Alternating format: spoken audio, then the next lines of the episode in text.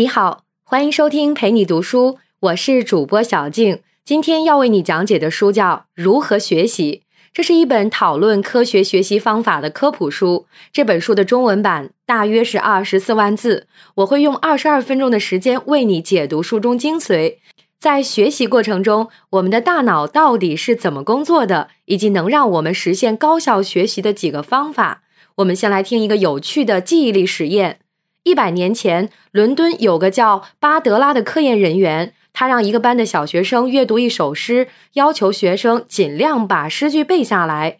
学完休息五分钟，就马上进行默写。测试结果呢，成绩都很一般。两天后，巴拉达突然要求学生再次默写那首诗，所有人都没想到考过之后还要再考，所以都毫无准备，考试成绩当然会惨不忍睹吧。结果呢，恰恰相反，班上的平均成绩反而平均提高了百分之十。这个实验被称为巴拉德效应。可是这根本就不符合我们熟知的记忆曲线原理，人对事物的记忆应随着时间的推移而不断减弱。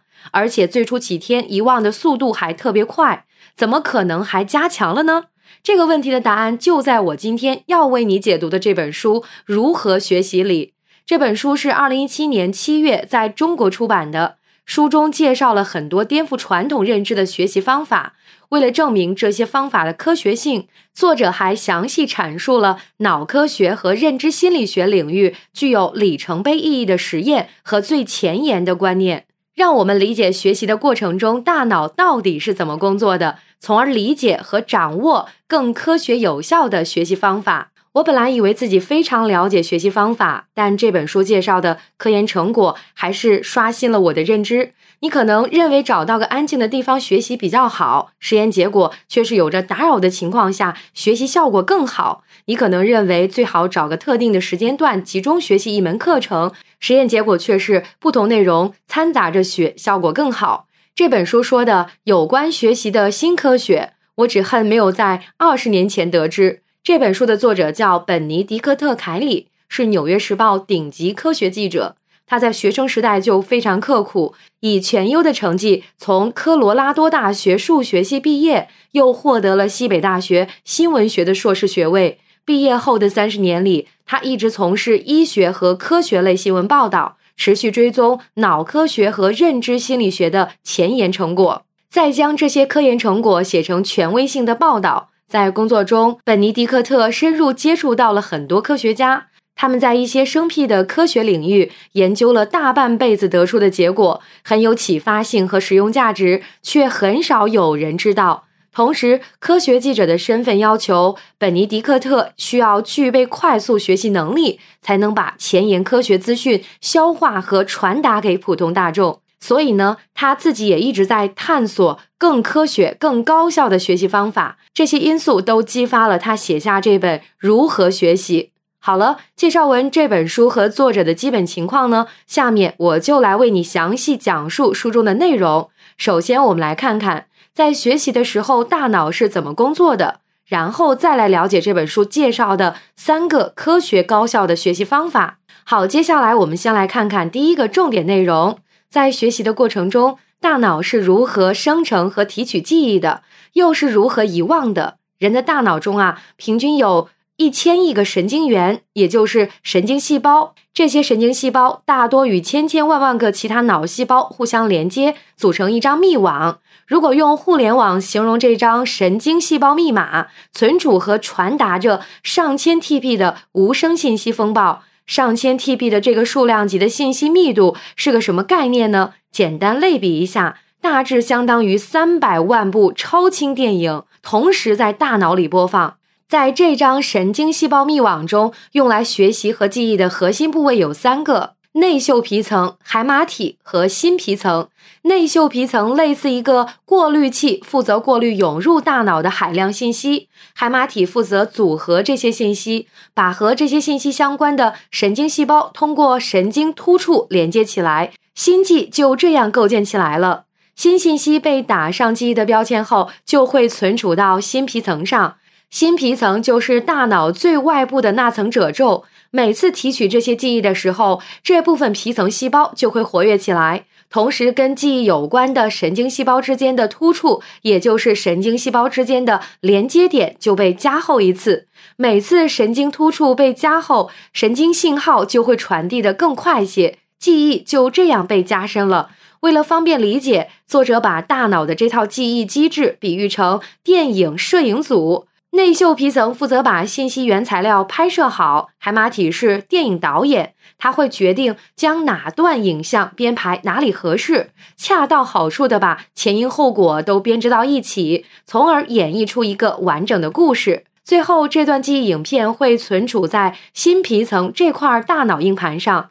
但是我们在提起一段记忆的时候，可不像从电脑里打开一个电影文件夹那么简单。我们刚才说的海马体是记忆影片的导演，同时他也是一个编故事的高手。这位导演要让每一段情节都合情合理，要根据现有材料找出关系，做出判断，把松散的信息拼合成一个能让人理解的整体。用我们平时说的话，就叫脑补。比如你听到别人说悄悄话的时候提到了你的名字，你就会假想出一些事情来，把那段没听清的八卦补上。这个脑补机制的存在，是因为大脑在接受信息的一瞬间，吸收的东西比我们意识到的要多得多。这些我们没意识到的东西，也被组织成记忆，加入到神经细胞这张密网中去了。这就导致每次我们要提取一段记忆出来的，总是神经细胞密网中的一连串信息。这条信息是含有杂质的，比如你想起一个从哪本书里看到的故事，想回忆出这本书的名字，最先想到的可能是一些无关紧要的细节，比如你当时坐在图书馆的四层窗边看书，比如你看完书去买了一个汉堡吃。所以你看，我们在提取记忆的时候是没办法做到十分精准的。了解完大脑是怎么生产和提取记忆的，我们再来看看遗忘是怎么回事。在作者看来，遗忘是大脑的一个重要功能。遗忘能帮助过滤垃圾信息，使大脑专注在某一件事情上，只让跟这件事有关的信息被提取出来。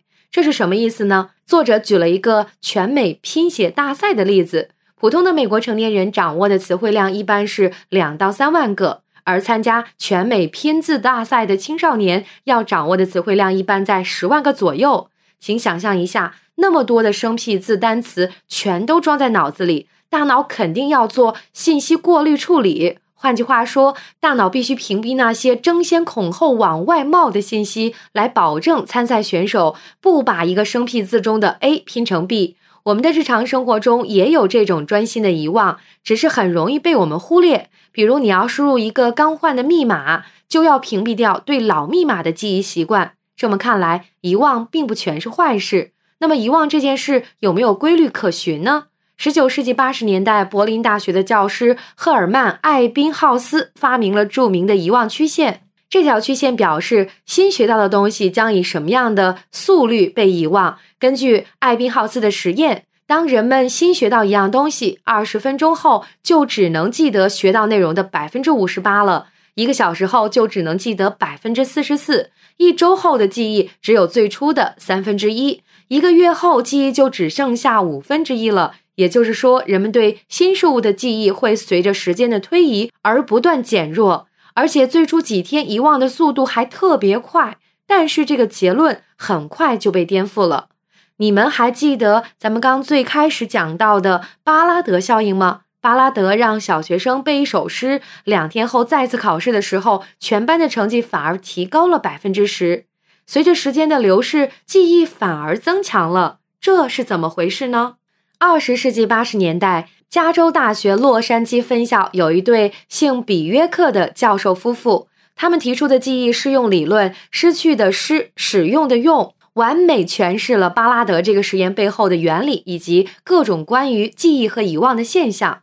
比约克夫妇的理论认为，人的记忆其实有两个维度，一个是存储强度，一个是提取强度。存储强度不会随着时间减弱，一旦一个电话号码、一个英文单词被你记住了，你就会永远存储在你的大脑里。那为什么我们会忘记一些东西呢？其实是提取强度出了问题。比如让你回忆起多年没见过的小学同学的音容笑貌，你肯定想不起来了。但如果你突然遇到了小学同学，两人一聊天，儿时的情景一下子全回来了，记忆一直都在，只是不好提取了。比约克夫妇认为，如果没有经常复习，提取强度就会随着时间慢慢减弱。但反过来说，提取强度是可以越用越高的，每一次提取记忆，提取强度都会增加，而且因为这段记忆在你脑海里又过了一遍，所以存储强度也增加了。这也是为什么会有巴拉德效应。学生们第一次考试的时候，他们提取记忆的动作，把对这首诗的记忆加强了，相当于一次复习。两天后再考试，上次已经写出来的诗句，这次就不费劲儿了。学生们就有时间去想想上次没写出来的诗句，而诗句之间都是有语音语义的关联的，所以这次就能多写出几句。可见考试也许就是最好的复习。每次提取都是对新知识的巩固，而且提取的时候越困难，提取强度和存储强度的提升就会更多。说到这儿呢，大脑的运作机制就讲的差不多了。我们总结一下这部分的重点内容。我们聊了学习时大脑是怎么生成和提取记忆，又是怎么遗忘的。大脑中用来学习和记忆的核心部位有三个：内嗅皮层、海马体和新皮层。内嗅皮层负责过滤涌入大脑的海量信息，海马体负责组合这些信息来构建新记忆。新信息被打上记忆的标记后，就会存储到新皮层上。但是因为海马体有脑补的功能。我们在提取记忆的时候是没有办法做到十分精确的。比约克教授夫妻的记忆适用理论提出，人的记忆其实有两个维度，一个是存储强度，一个是提取强度。存储强度不会随着时间减弱，而提取强度就会随着时间慢慢减弱。但通过复习，提取强度和存储强度都是可以越用越高的。作者认为，遗忘也有正面作用，它能帮助过滤垃圾信息。让大脑能专注在某一件事情上。好了，我们已经了解了学习过程中大脑工作的基本原理。那接下来呢，我们就进入本书的第二个重点内容：到底怎么学习才更科学有效？有没有事半功倍的办法呢？答案是有的。在书中，作者为我们列举了很多窍门，我选了三个最有代表性的方法。下面逐一来为你解读。提高学习效率的第一个方法是，学习的时候多换几个场所，会帮你把学到的东西记得更牢。为了说明这一点，作者在书中介绍了美国密歇根大学的一个实验：三位心理学家招募了一些学生，让他们学习一份有四十个单词的词汇表。但是这些学生被分成两组，一组在干净整洁的教室学习一次，休息一下。再去一间窄小凌乱的地下室学习一次，另一组学生原地不动，在干净整洁的教室学习两次，然后两组学生都来到一间普通教室考试。这间教室不太凌乱，但也没有那么整洁。实验人员这么做就是为了避免环境起到提示作用。考试的结果让几位心理学家很意外：四十个单词在同一间教室学了两次的学生，平均能记起十六个。换了房间学习两次的学生，平均能记起二十四个。只是变换了学习场所，记忆的提取能力竟然提高了百分之四十。说到这儿，你是不是想起一些在学校里的经历了？传统的学习观念一直在教育我们，学习就要找到一个固定的、安静的场所。学得不好，就再花些力气，再花些时间。作者给我们的建议恰恰相反：学习的时候换一个完全不同的房间，换一个完全不同的时段，试着改变一些习惯性的行为，会帮你把学到的东西记得越来越牢，而且越来越不被周围环境影响。说完第一个方法，学习时多换几个场所，会帮你把要学到的东西记得更牢。那接下来我们来看看第二个提高学习效率的方法。交替学习能快速提升辨别能力。交替学习是一个认知科学的术语，意思是把既相关又不相同的题材混合到一起来学习。和交替学习相对应的就是集中学习。交替学习以前的一直被用在音乐教室和体育训练中，比如体育教练会让运动员交替进行力量训练和耐力训练，来保证运动员的局部肌肉有足够的恢复时间。后来呢，心理学家们开始研究交替学习和大脑的辨认能力之间的关系。我们在前面提到的比约克教授，在二零零六年跟他的博士后学生科内尔一起做了这么一个实验。这两位学者收集了一组风景画，这组画分别有十二个不知名的风景画家创作，看上去都差不多。但每位画家使用的笔法不太一样。他们又召集了七十二个大学生来通过电脑屏幕来学习这些画作。学生们被分成两组，一半学生使用集中学习法，就是一口气学习一个画家的作品，比如先学画家 A 的一张接一张；另一半学生呢，使用交替学习法，也就是先看几幅画家 A 的，再看几幅画家 B 的。两组学生学习每幅画的时间都是三秒钟。全部学习完之后，两位学者又拿出四十八幅在学习时没拿出来的画，同样是这十二位画家创作的。来看看这两组学生能不能分辨出哪些画出自哪位画家。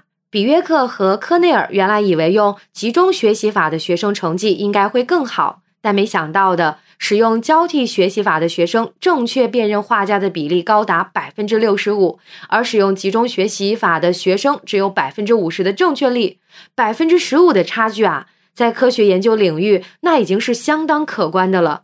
后来，为了确认实验结果，比约克和科内尔又招募了其他学生，反复做了几次实验，结果还是跟第一次一样。交替学习组的辨认正确率有百分之六十五，集中学习组只有百分之五十。二零零七年，南佛罗里达大学的罗勒和泰勒教授发现，交替学习对辨别能力的提升还能用到数学学习中去。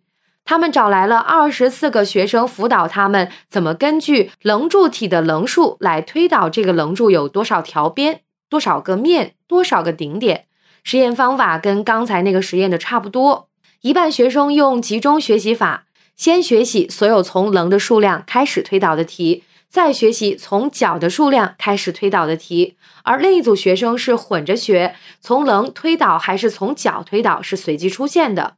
第二天，学生们参加了一次测试，结果显示交替学习组的正确率是百分之七十七，是集中学习组的百分之三十八的两倍还多。可见，交替学习对提高数学解题能力格外有效。罗勒和泰勒教授解释了这背后的原因。在学习过程中，不同类型掺杂到一起，会迫使我们去分辨每道题属于哪种类型，把题型给我们已知的解题方法相匹配，才能找到解决的方法。比如说，很多人都觉得应用题太难，就是因为应用题很少明确指出应该用什么概念、哪个方法来解题，总搞得人措手不及。这时候呢？交替学习的好处就凸显了，它能让我们的大脑准备好随时面对意想不到的事，快速分辨出这种情况应该用什么方法应对。听到这儿呢，不知道你有没有体会到啊？无论是交换学习场所还是交替学习，都是在叫我们变则通。第三个方法，我们说一个不一样的睡眠，你没听错，就是睡觉。科学家认为，睡眠可以巩固我们的学习成果，甚至睡眠本身就是学习我们为什么需要睡眠了。到今天也没有一个权威的解释。不过，那书中提到，脑科学领域有一个主流共识：睡眠可以帮助大脑巩固记忆，还可以把一些分散的、看起来没有关联的信息给连接起来，另辟蹊径的解决某个难题。最著名的例子可能就是发现了化学元素周期表的门捷列夫了。门捷列夫曾经告诉同事，他试图把所有元素整理成一个合理的排列方式，苦思冥想了好几个通宵啊，还是一无所获。直到把他累晕过去，他却在梦里看到了一份表格，所有元素都各归其位，元素周期表就这样诞生了。上世纪五十年代，芝加哥大学的研究生阿瑟发现，他儿子进入睡眠一段时间后，眼皮会发生剧烈的晃动。阿瑟就给儿子连上了脑电图扫描器，想通过监测脑电波来搞清楚是怎么回事。他发现，儿子刚进入睡眠状态的时候，扫描器上的波纹会慢慢平静下来，但是两三个小时之后，随着儿子的眼皮开始晃动，仪器上的波纹也开始剧烈的起伏。而且活跃程度不比人醒的时候低。阿瑟的导师呢，正好是现代睡眠之父克莱特曼教授。他和阿瑟一起找了二十个成年人做类似睡眠监测实验。研究表明，人在睡觉的时候，大脑皮层还在活动，而且眼皮晃动的这个阶段，大脑皮层的活动跟醒着的时候一样剧烈。这个阶段后来被称为睡眠中的快速眼动期。做梦这种生理现象一般就发生在快速眼动期，而且很可能就是某个特定层次的大脑皮层活动。二零零七年，哈佛大学主导了一项实验。内容是通过一个彩蛋游戏来检测学生辨别嵌套层级的能力。研究员呢，先让学生在电脑屏幕上学习这些彩蛋，这些彩蛋上的图案不一样，有的是水纹图案的，有的是珊瑚图案的。屏幕上每次只显示一对彩蛋以及这两个彩蛋的层级关系，比如水纹彩蛋高于珊瑚彩蛋，珊瑚彩蛋高于羽毛彩蛋。最后呢，这些学生要给所有的彩蛋做一个层级排序，你可以理解为给《权力的游戏》里的人物画一个关系图谱。参与实验的学生被分成两组，一组晚上学习睡过一觉，第二天早上考试，被视为睡组；另一组学生早上学习，晚上考试，被称为醒组。我们直接说实验结果。睡组对复杂层级关系的辨别正确率高达百分之九十三，醒组却只有百分之六十九。二十四小时之后，两个小组再次分别进行测试，睡组的正确率还是比醒组要高出百分之三十五。睡和不睡的差距怎么会这么大呢？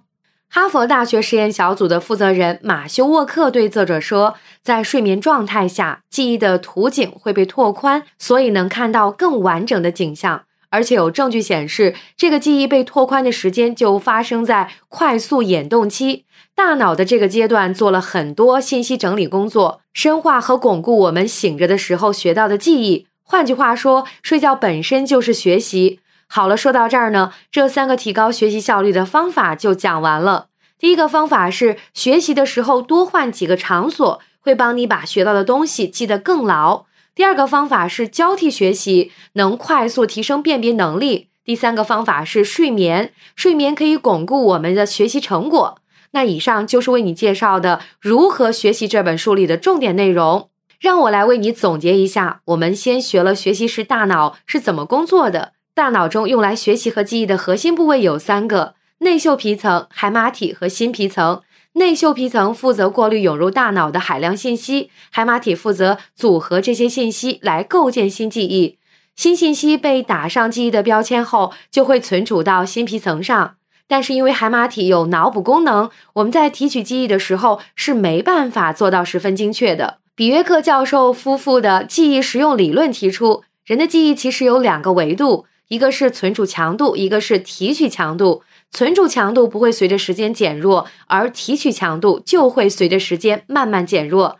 但通过复习，提取强度和存储强度都可以越用越高。另外，作者认为遗忘也有正面作用，它能帮助过滤垃圾信息，让大脑能专注在某一件事情上。然后呢，我们讲了三个反常识的高效学习方法。第一个，学习的时候多换几个场所，会帮你把学到的东西记得更牢。而且不受周围环境影响。第二个高效学习方法是交替学习，把既相关又不相同的题材混合到一起来学习，能快速提升我们的辨别能力。第三个方法是睡眠。脑科学家认为，睡眠可以巩固我们的学习成果，深化和巩固我们醒着的时候学到的记忆，甚至可以说，睡觉本身就是学习。以上就是今天的全部内容，感谢关注，陪你读书，欢迎点赞分享，同时可以打开旁边的小铃铛，陪你读书的更新会第一时间提醒你。我是主播小静，我们下期再会。